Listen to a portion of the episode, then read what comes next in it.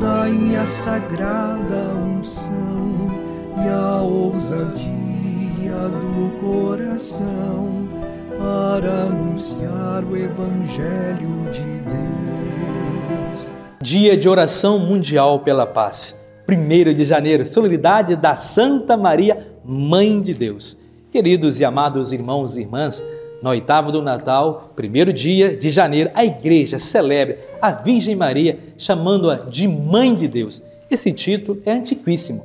Com toda certeza, já no século III, os cristãos designavam assim a toda santa Virgem Maria.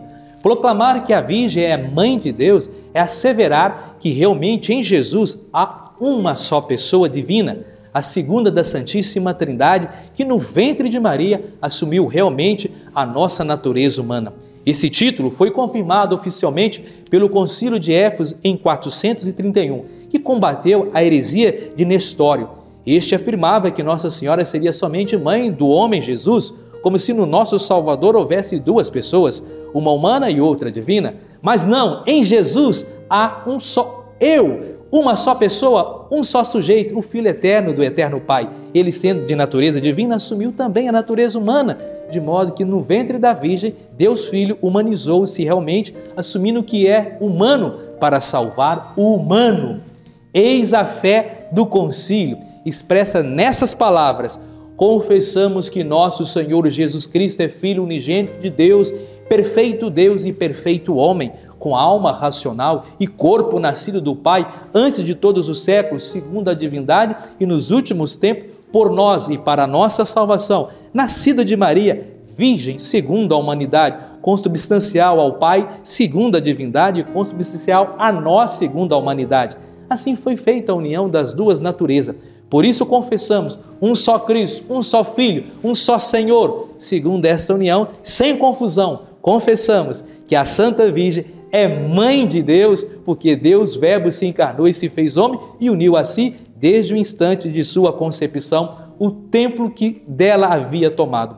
A Virgem Santíssima é, pois, verdadeiramente mãe de Deus Filho, feito homem. São João afirma que aquele que não confessa que Jesus, o Filho, veio realmente numa carne humana é anticristo. 1 João capítulo 4, versículo 3. A Virgem Maria, logicamente, assume o papel de adversária do anticristo, porque como mãe de Deus, exprime da maneira mais clara possível a verdade da encarnação do Filho de Deus. Com nossos irmãos orientais, cantamos com alegria. Verdadeiramente é digno bem dizer-te, ó Mãe de Deus, bem-aventurada e imaculada para sempre, Mãe do nosso Deus, mais venerável que os querubins, incomparavelmente mais gloriosa que os serafins, tu que conservando tua integridade, deste à luz o Verbo de Deus, tu és na verdade Mãe de Deus, nós te glorificamos. Esta é a fé verdadeira, quem dela se afasta, afaste-se da verdade de Cristo, sempre presente na sua igreja, pela garantia do Santo Espírito. Na liturgia da festa de Maria, Mãe de Deus, na primeira leitura do livro de Números, oferece-nos, através de uma antiga fórmula de bênção, a certeza da presença contínua de Deus ao nosso lado, nos caminhos que percorremos todos os dias. Ele será sempre para nós fonte de vida, de graça e de paz.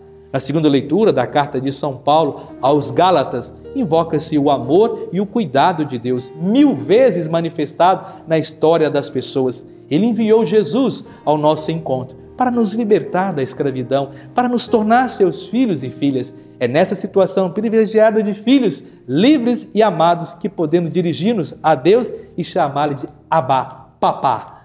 No Evangelho de Lucas, mostra como a presença de Deus na nossa história é fonte de alegria, de esperança para todos os homens e mulheres, mas particularmente para os pobres e marginalizados. Sugere ainda que Maria, a mãe de Jesus, é um modelo para aqueles que acreditam que em silêncio e sem estouro acolhe as propostas de Deus, guardas no coração, deixa-se guiar por elas.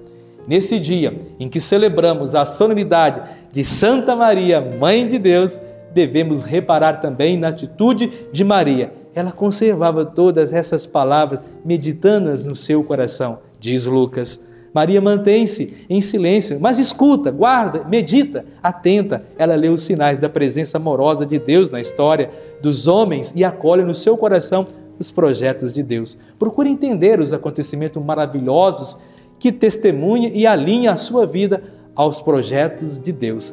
Atitude meditativa de Maria, que interioriza e aprofunda os acontecimentos, complementa a atitude missionária dos pastores que testemunha com exuberância a ação salvadora de Deus e expressa na encarnação do menino de Belém. Essas duas atitudes definem as coordenadas essenciais daquilo que deve ser a existência dos discípulos de Jesus. Que os dias de nossa vida sejam abençoados pelas preces de toda santa a Virgem Mãe de Deus. Por isso, convido a todos a compartilhar essa família com seus amigos e amigas nas redes sociais. Vamos juntos evangelizar. Inscreva em nossas redes sociais, ative o sininho de notificações, comente, compartilhe. Sejamos homens e mulheres do bem, comprometidos com o Evangelho de Jesus Cristo. E que Deus nos proteja, nos abençoe hoje e sempre. Ele que é Pai, Filho e Espírito Santo. Amém. Salvação.